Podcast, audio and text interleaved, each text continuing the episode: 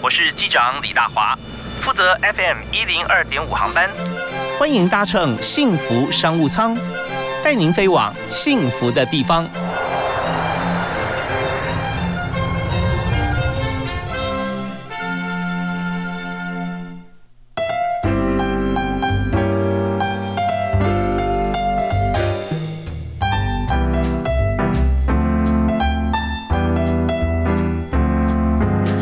各位亲爱的听众朋友，大家好！非常欢迎您锁定幸福电台 FM 一零二点五，在每天下午礼拜一到礼拜五下午的五点到六点收听幸福商务舱，我是李大华。那大华今天在呃防疫期间呢，每个人都是一样啊，想说啊，现在不太能出门，呃，工作不能出门，当然旅游也不能出门，所以呢，很多朋友现在有很多的这个应激啊、追剧呀，或者是这个看很多呃过去旅游的照片或者影音。啊，都想来这个怀念一下哈，或者说计划一下未来出发。但我们也知道说，在旅游这件事情上面啊，不是现在哈，我们才呃关在家里面还想要想要出去旅游。所以很多的时候啊，很多的人或很多朋友，他一直很想出去走一走，但是碍于这个行动的不便，所以也会想说，如果有一次有一天哈，或者如果我们规划一下哪一次可以出去啊，呃，再去旅游一下，或者说跟大家一起出去走一走，那有多好。所以今天我们在谈的。啊，无障碍旅游啊，这个主题啊，我们就邀请到无障碍导游，同时也是无障碍旅游这本书的作者哈，黄心怡在节目现场和大家一起分享现在的显学轮椅旅游、无障碍旅游到底分哪几种类型？我们未来开放的时候，我们可以有哪些的思考方向？嗨，心怡你好，那主持人好，各位听众大家好，是非常开心能够上线跟你来谈这个话题。这本书真好看啊，无障碍旅游。啊，谢谢。对，因为一般的朋友就也想要说，无障旅游要怎么样啊来进行？那通常现在连旅游去哪里都不行了嘛，所以真的有那种呃感同身受的感觉哈，呃被呃关在自己熟悉的地方，不能够去探索世界。所以我想说，呃一开始哈，你是呃有什么样的一个想法或动力啊，想要做这件事情，想要去考导游呢？呃，主要是因为我自己也是行动不便，我因为疾病的关系，嗯，呃，双脚无法使力，所以用轮椅来代步。那那时候从一个会走路到不能走路，我就在想说，那糟糕了，我都哪都不能去了。嗯，可是后来就发现说，当我把自己的车子改装之后，再开着车子出门，我就发现说，哎。好像实际的状况不是像我想的这么的糟糕，因为有一些景点其实轮椅还是可以去的，只是大家好像没有这样的资讯。所以我刚开始我只是用平面的方式，就是用文字来记录，就成立部落格，然后在当中收集一些资料。然后那时候就立志说我要把全台湾的无障碍景点把它找出来，所以就开着我的车，就是除了复健的时间之外，就开着我的车到处全台湾去找景点。那后来就发现说，哎，有些朋友给我的回馈就是说，啊，看到我的照片就好像他去了那个地方，很谢谢我。可是我心中就有个声音就说，不对呀，这是我去的，不是你去的啊。你虽然是看到我的照片，可是如果你可以去，你不是就会更开心吗？嗯哼，对，那我我不知道我是不是就是可能从小就是一个鸡婆的人，然后就会想说，那如果他可以去，那不是更好？嗯，你喜欢分享哦。那可是他他怎么样可以去呢？然后，所以我本来是想说，那我换大一点的车子，总可以多带一两个轮椅朋友去。可是那太没有效率了。后来就是在台北市脊椎损伤协会担任常务理事的时候，那时候我就自告奋勇说，那不然我负责来来办活动，就是因为我。常常在跑嘛，我知道哪边适合轮椅族的去旅游，所以呢，我就说那我来协助协会来办旅游活动。然后就发现说，哎，我们用游览车一次可以让十几个轮椅朋友一起出游。嗯，我就发现说，哇，那这样子太有效率了，比我之前想说要用自己的车太有效率啦。但是后来又觉得。不对呀，那我我什么名义带人家出去？所以才会想说去考领队导游。可是真的去考领队导游，又才发现说，哦，领队导游又不是我想的那样。因为我只是想要带我们自己台湾的朋友出去，那其实不用考到领队导游，我只要进去旅行社是他们的一员，就是一个随车人员就可以去带国内的旅游了。嗯，那领队导游有没有可以做更多一点的事？当然是可以啊。那后来就发现说，哎，其实领队导游，因为我那时候有去考就是应该算说考前，我有去上一个考前的一个冲刺班，有去真的很认真的准备，把自己闭关关起来半年，真的很认真的准备，然后就想说，既然都去上课了，真的认真要去考试，那就好好的去做这件事情。但是后来就发现说，哎，其实我考上了领队导游之后，我才能够真正的接触到旅游业者。嗯嗯，对，那也在这方面才能够去了解说，哎，究竟旅游业是什么样的一个形态？因为我以前不是那练，就是不是，呃，应该在学校当中不是念这相关科系的，我是气管系毕业的，是，对，所以就想说，那后来。就考上了，那考上了就开始去走走进这个部分。是，果然很有这个企业管理的思维哈。而且你看，你朋友多又爱分享，那么自己的想法也非常的多元。所以呃，透过自己的眼睛啊，你用文字记录、用照片拍出来，真的挑起大家很想跟你去玩的像这样子的冲动了啊。呃，那我们也知道说，在台湾现在呢，嗯，轮椅族的朋友会越来越多，因为包含了这个呃高龄长者也是使用轮椅。所以这部分如果算进去的话，真的我们的需求量还蛮大的。那我们稍后啊，呃，听一段音乐回来之后呢，再请心仪跟大家介绍哈，就是当我们考了领队导游之后，我们要成团啦，真正实战经验要开始了嘛，对不对？对。好，那我们碰到哪些？问题啊，哪些就要克服的难关？那也就是说，我们呃带着大家一起哈，这个轮椅族去出游的时候哈，呃，如果要顺利成行，皆大欢喜，最少要做到哪三件事哈？那跟大家谈一下，也让听众朋友来思考一下，想想看，如果我们真的要出去用呃轮椅或者无障碍的方式，我们再考虑哪几个点？好，那呃第一首歌，我们要请信怡为大家推荐《活出生命的色彩》。哦，活出生命的色彩啊！请介绍一下这歌词的内容。它主要其实，在后面副歌的地方，他说：“不要不要再自怨自哀，要停止那消极无奈。千万人中，你是那独一无二，要活出生命的色彩。”那这个是在我未信主之前，就是我未接触到基督教信仰之前呢。我那时候其实对我来讲，疾病造成我的下肢不听使唤这件事情打击太大了。那那时候把自己。就封闭起来，我觉得我好像跟这个世界是没有相关联了。嗯嗯。那歌词当中不是说千万人中独一无二嘛？是。我就想到我是独一无二的倒霉。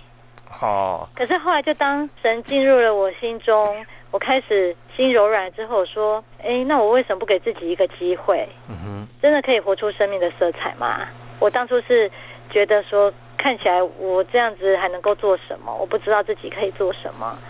对，所以当。后来开始放下自己，开始愿意让耶稣来进入我的生命当中之后，我才能够走到现在这样的状况。OK，所以这首歌也给你很大的，这是我生命翻转的一个最大的关键的一首歌。好啊，我们今天再来听这首啊，由无障碍旅游作家啊黄心怡推荐大家的《活出生命的色彩》。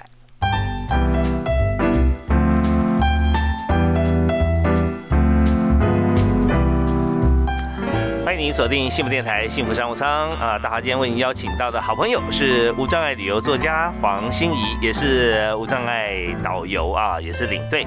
那么心怡你好，你好，是今天我们来谈整个带大家一起出去旅游的过程当中哈。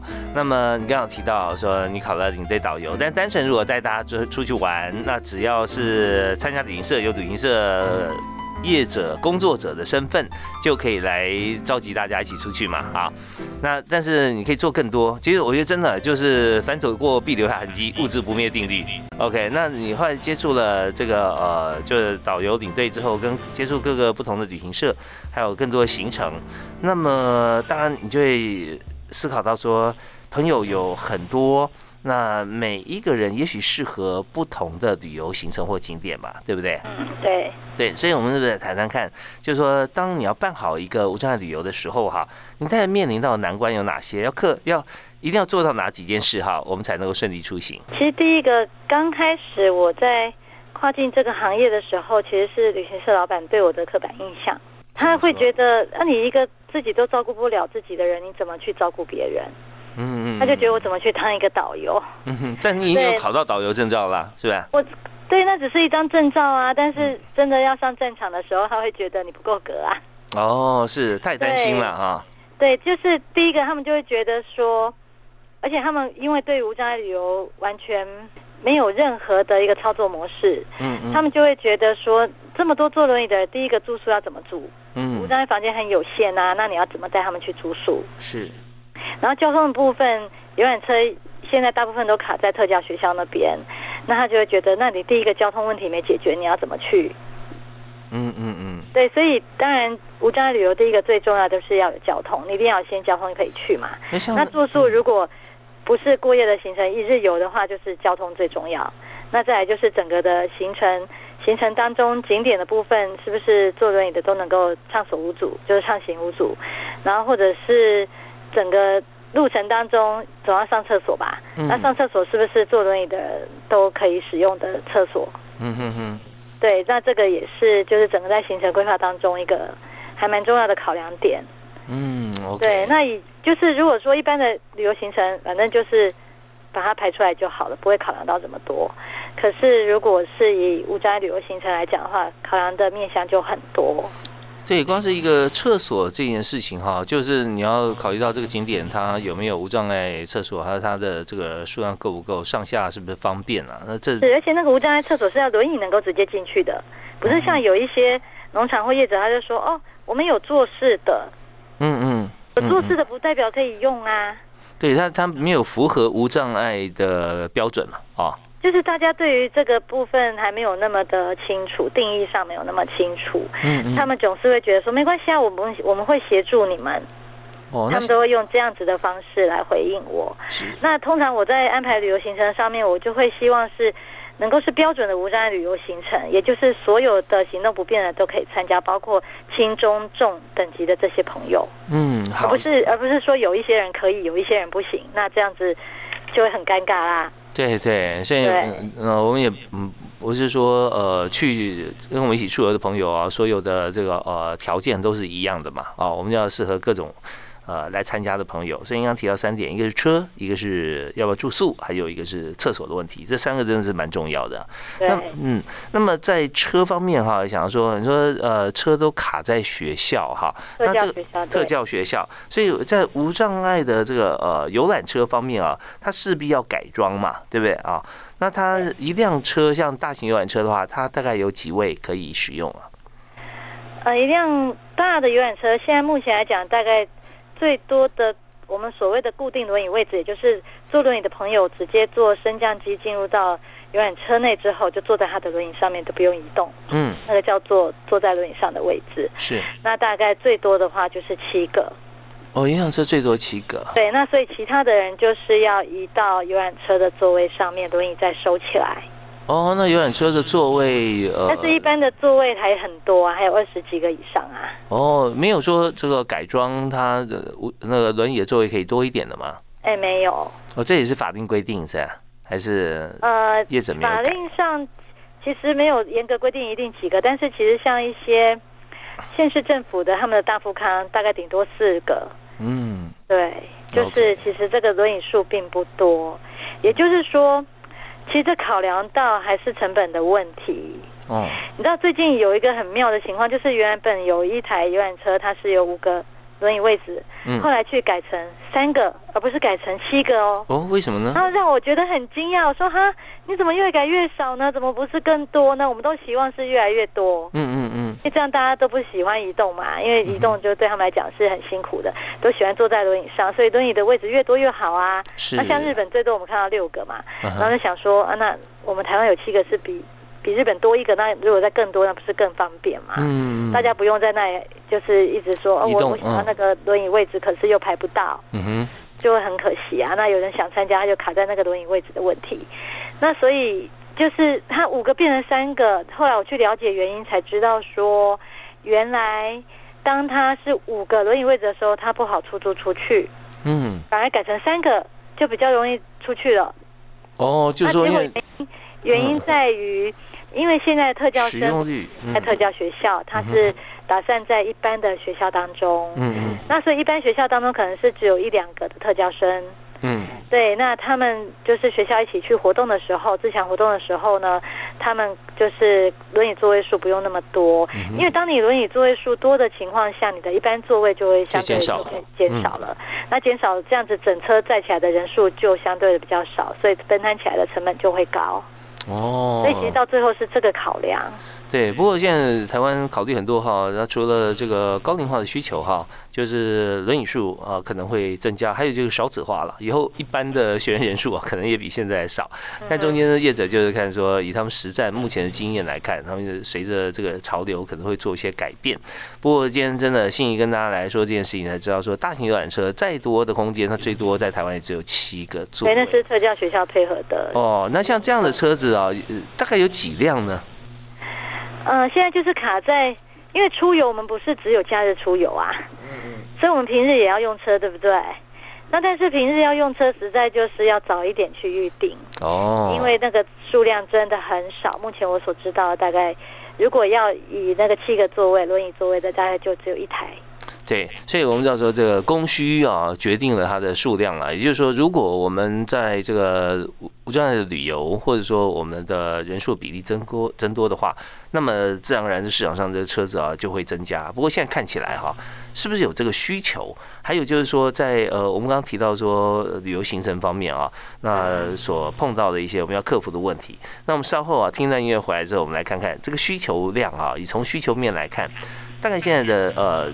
无障碍旅游的呃，我们所接触到的需求呃，有没有成长啊？成长幅度如何？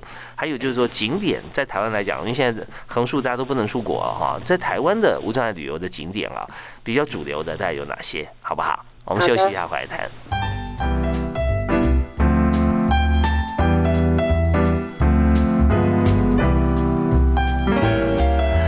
旅游现在对很多人来讲哦，真的是非常奢侈啊。那我们只能用看的、用想的、用缅怀的哈。那我也希望说，在疫情控制好了以后啊，大家可以出门。台湾已经比很多全世界的其他国家好非常多了。那就大家再加把劲啊，我们能够挺过去。但在今天呢，我们谈的是另外一种旅游。那很多朋友他呃呃，但我们现在想想出去旅游，只要有假啦，只要有时间呢啊，然后呃花费方面我们可以应支应就 OK 了。但也有些朋友，他因为行动不便，所以不太容易随时想说走就走。但是呢，呃，他们出现一位天使哈，他叫黄心怡，他自己呃就很喜欢出去走，喜欢拍照、写文章，然后让大家一起来共襄盛举。所以今天就把这位心仪天使请到我们节目里面来啊，心怡你好。大家好。对，刚刚新有讲到说，在这个无障碍旅游在规划过程里面哈，就要克服哈车辆的问题，因为台湾车子真的不多。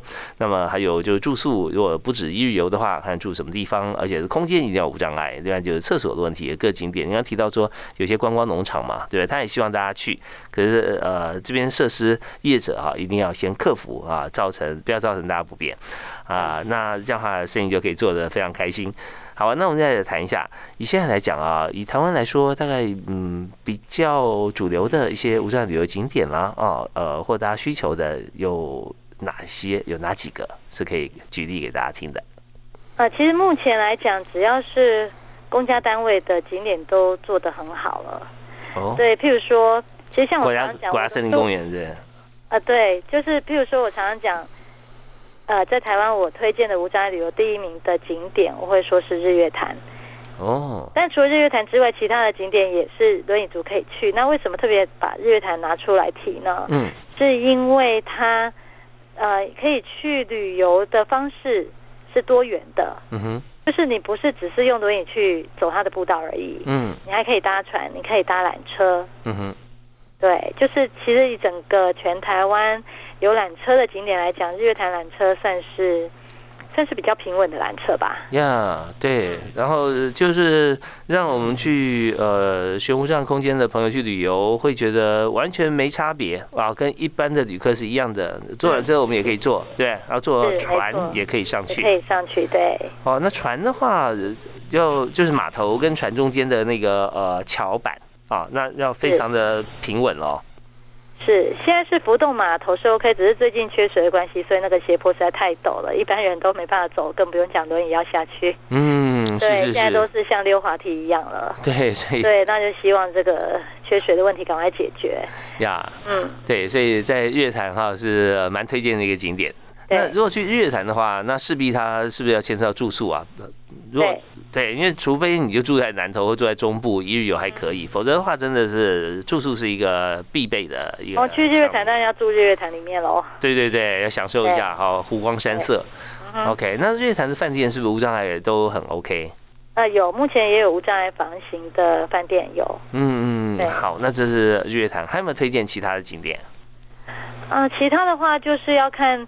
大家想要去山上还是海边喽？嗯嗯嗯，那日月潭算是山上了啊。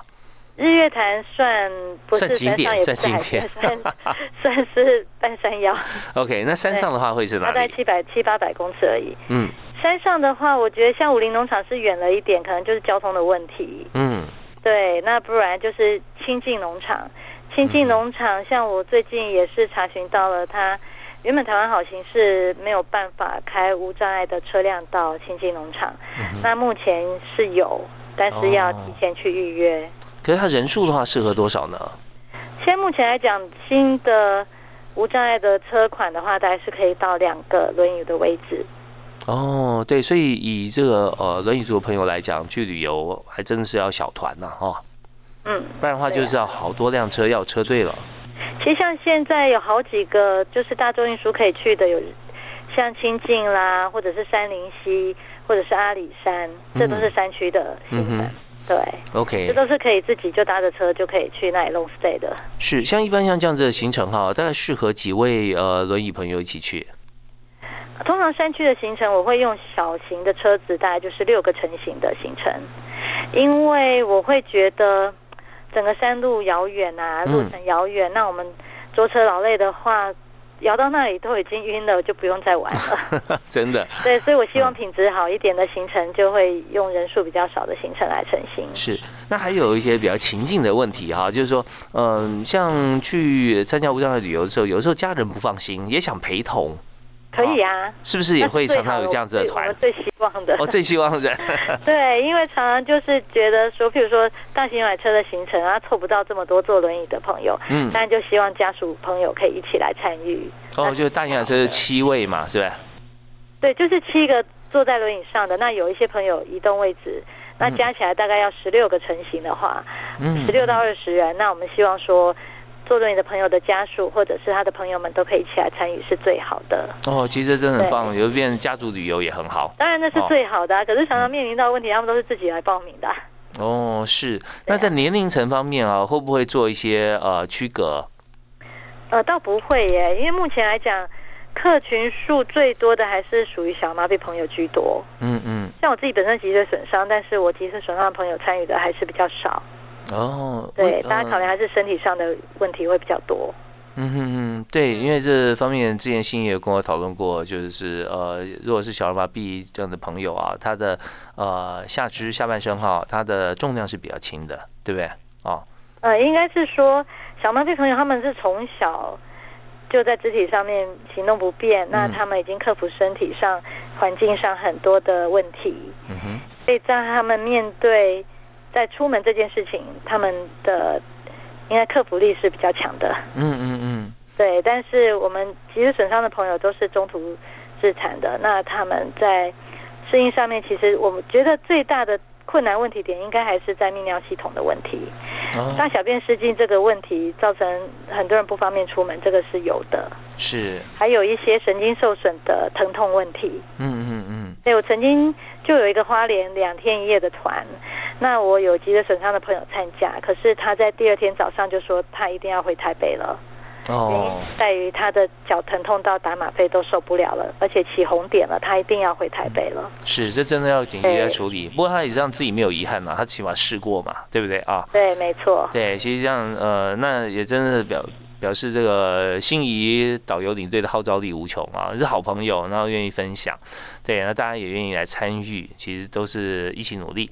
其实最重要是我我很感谢这些朋友，一开始真的就是大家配合的意愿很好，就是等于说那时候要十六个人成行，那只有几个个的轮椅位置啊，那有的人就是要要一位才能够成型嘛。嗯嗯。其实，在早期的时候很好成团，然后那时候也促成了我书中也有讲到说，因为我们的出游而促成环境的改变，这个是我很感谢这些朋友们，也因为他们的支持，才能够让我们看到这几年来很多环境改善了。是。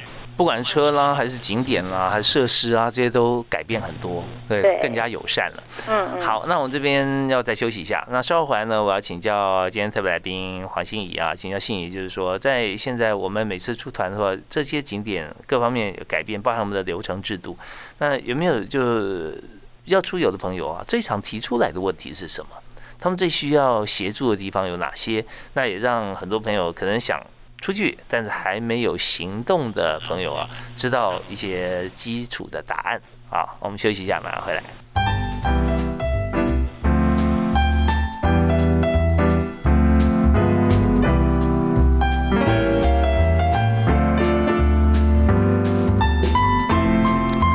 台湾一向标榜社会充满了爱啊，台湾社会无障碍，有爱就无爱啊，有爱就没有障碍。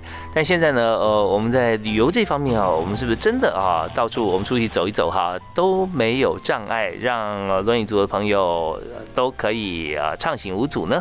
我们今天特别邀请《无障碍导游》也是《无障碍旅游》这本书的作者黄心怡来节目啊现身说法，来谈谈看。对，因为心怡刚才也有提到说，因为我们是。后天这个呃行动不便，所以呢，在这边有很多的想法，过去能做的，我们现在也希望可以做，所以心怡就自己考了导游跟领队，然后也带着朋友出去玩啊，分享自己的旅游行程。不过这边又想到说，心怡，你常会跟朋友说，哎，我们去哪里的时候？也许就会有一半的声音会说啊不行啊，因为怎么样怎么样啊，如果怎么样我就可以。所以大概大家最想要提出解决的问题，你刚提到呃住啊、厕所啊，还有车子啊。那除此之外，有没有生活面向的一些问题会提出来跟你商量？嗯，其实现在就是我们讲到现在，我已经带团第九年。这两年当中，我发现一个问题，就是大家其实，在第一啊，譬如说第一时间在报名的时候。他们一定会说：“我要轮椅位置，嗯，我要无障碍房间，嗯哼，对，这是我常常会听到他们第一个的需求。是，嗯，那最方便嘛，对自己比较方便啊。对，就是在整个他要盥洗上面，他轮椅可以自由进出。嗯，对，其实就像我好了，我我自己本身我是可以透过手去抓着扶着，我是可以慢慢走两步。可是如果你要问我说。有无障碍房间跟没有无障碍房间，我当然还是希望有有无障碍房间啦。因为你玩一整天很累的，你到了晚上你还要还要这样子起来，起来用尽力气这样子，就会觉得就其实是很疲累的。是，但是现在因为无障碍房真的很有限，那如果整个团体要出去的时候，大家分配上面可能就是会有一个困难度。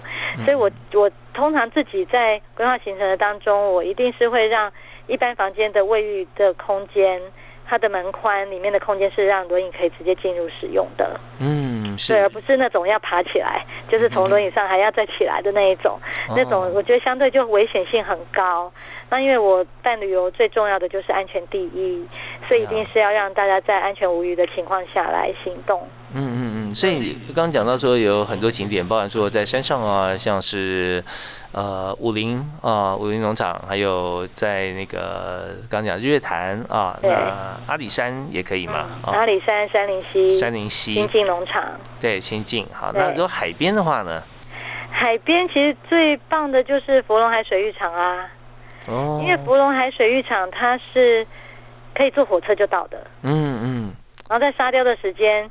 现在也都有无障碍的步道，OK，这都是中间我们看到它过程的改变，是就一路可以铺到海滩、海海海洋、海没有到海海水那里，但是可以看沙雕是没有问题的。嗯，然后另外它，你如果真的要下到海水里面，它有沙滩车，嗯哼，对，有辅助的沙滩车是可以走过沙滩进到海水里面，跟你的家人朋友可以一起玩水的。是，这是我觉得做的最完全的，在北部来讲。好，你特别提到说火车可以到，所以火呃轮椅上火车早就不是问题，是吧？对，现在目前来讲不是问题啊。它可以有几个位置啊？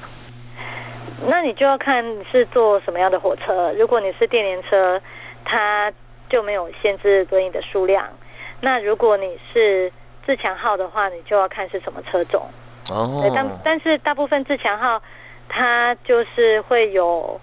四个轮椅位置加四个陪伴的位置。你说一个一节车厢吗？还是一列车？就是一列一列火车啊。对，那一个车厢里面各两个两个，嗯，总共两个车厢是有无障碍的位置。嗯，那举光号的话就又不一样了。对，哦，是，所以说要去出行的话，我们就先打听一下啊，这个这个景点呢，是不是火车可以到，或火车可以到达这个一大段的地方，后面剩下一小节，我们看怎么样接驳啊，都可以。对，但是。大家大众运输搭火车的话，就是你要考量到说，你到了火车站之后，接下来的到景点的路程，嗯，你是轮椅就可以到了，还是要再搭车子？嗯嗯嗯，对，这个就要再考量。所以我们曾经也有朋友说，叫我带他们去环岛，用坐火车的方式。对，但是坐火车的方式，你可能就是到达了。的火车站之后，那你接下来交通问题要怎么解决呢？哦，是，那就要跟各地的这个呃，不管游览车还是富康要联系嘛，哈。现在目前很棒的是，我们很多县市都有通用计程车了，也就是无障碍计程车。是是。对，现在的交通真的方便很多。嗯嗯嗯，对啊，其实这个呃，通用计程车这个部分啊，真的是帮大家很多的忙，而且它也可以深入偏乡啦。啊，对对，我觉得真的是很棒。好啊，那有没有大家比较呃指明想要去的景点？其实像现在，我记得之前日月潭的行程，他们指明要住云品饭店。对，就是大家其实有的朋友就是他希望说。他可以得到最好的服务，嗯嗯，那他希望住高档一点的饭店，嗯，对，那就算是他没有泡到温泉，他都觉得很满意，这是让我觉得很惊讶的。不会，真的，因为无障碍的旅游的这个参加的旅行者哈，他们也并不是常常有机会可以出去啊，可以成团，所以既然是久久一次的话，就希望说能够一个非常美好的经验，好的，他比较开心。OK，他们有有些朋友会会有这样的想法，是。那那一次的经验就是。因为早期的温泉饭店的无障碍房间，它的泡汤池可能还是会有障碍的。虽然是无障碍房型，嗯，但是它可能在淋浴的空间上是可以的，嗯嗯。可是，在泡汤池的部分，它可能就是低于地面以下的空间，所以坐轮椅的朋友是没有办法下到那样子的空间当中。但是后来我发现说，哎，这两年我就看到不一样喽。我看到了很多的温泉饭店，它的无障碍房里面的泡汤的形式开始有所改变了。哦，它要怎么样设计？嗯，它就是，它是那种让你可以平行移位到一个平台上，再进去到池子里面，然后池子又不会像一般的泡汤池很深，它就比较浅一点，然后两侧有做扶手。哦，是，的，真方便很多。啊对，就是现在开始，饭店他们会考量到说，哎，坐轮椅的朋友他们也会想要去泡温泉。你好，我我接过一个香港团来的朋友，他他们是就是朋友们，其中有他们是同学。然后从小到大的同学也是朋友，然后他们其中有一位后来坐轮椅嘛，那他希望说再来台湾玩，第一个就先跟我指明说他们要住温泉饭店，然后可以泡温泉的。嗯嗯嗯，OK，好，我们知道说现在的主流的形式哈，慢慢形成，而且改成这个无障碍空间的这个饭店，对于一般旅客来讲啊，那当然更是没有问题，大家都可以接受嘛，啊，那对，因为现在就是有些无障碍房间它没有浴缸。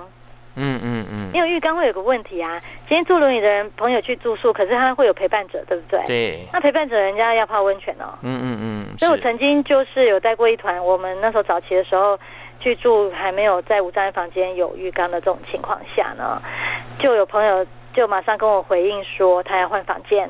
我说啊，可是你们不是比较不方便需要无障碍房吗？他说但是里面没有可以泡汤啊。呀。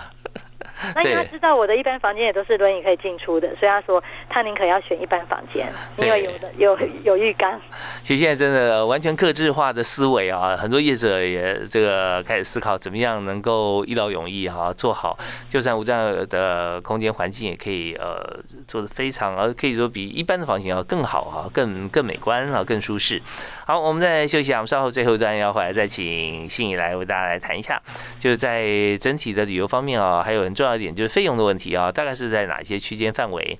那么在这个工作里头啊，我们因为谈借金也谈人才嘛，那需不需要哪些的人啊，服务人员呢？或者说在这整个过程当中啊，最缺的人才会是哪几类？好，我们休息一下回来谈。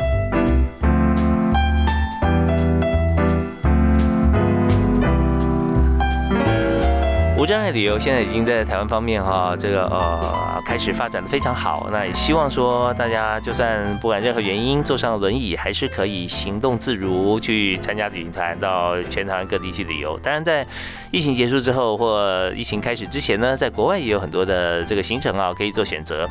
我们今天特别邀请无障碍旅游的作家啊，这本书的作者黄心怡也是领队导游啊，来和大家分享来谈无障碍旅游目前在台湾情形。所以心怡刚刚有提到说，现在很多饭店设计都已经开始把无障碍的房间设的，呃，它面面俱到了，有淋浴也有浴缸啊，可以让陪伴者也很舒服。那我就谈一下，就现在哈主流行程啊，就一般的绝大多数哈，大概是多长的时间啊？那费用大概是在什么区间呢？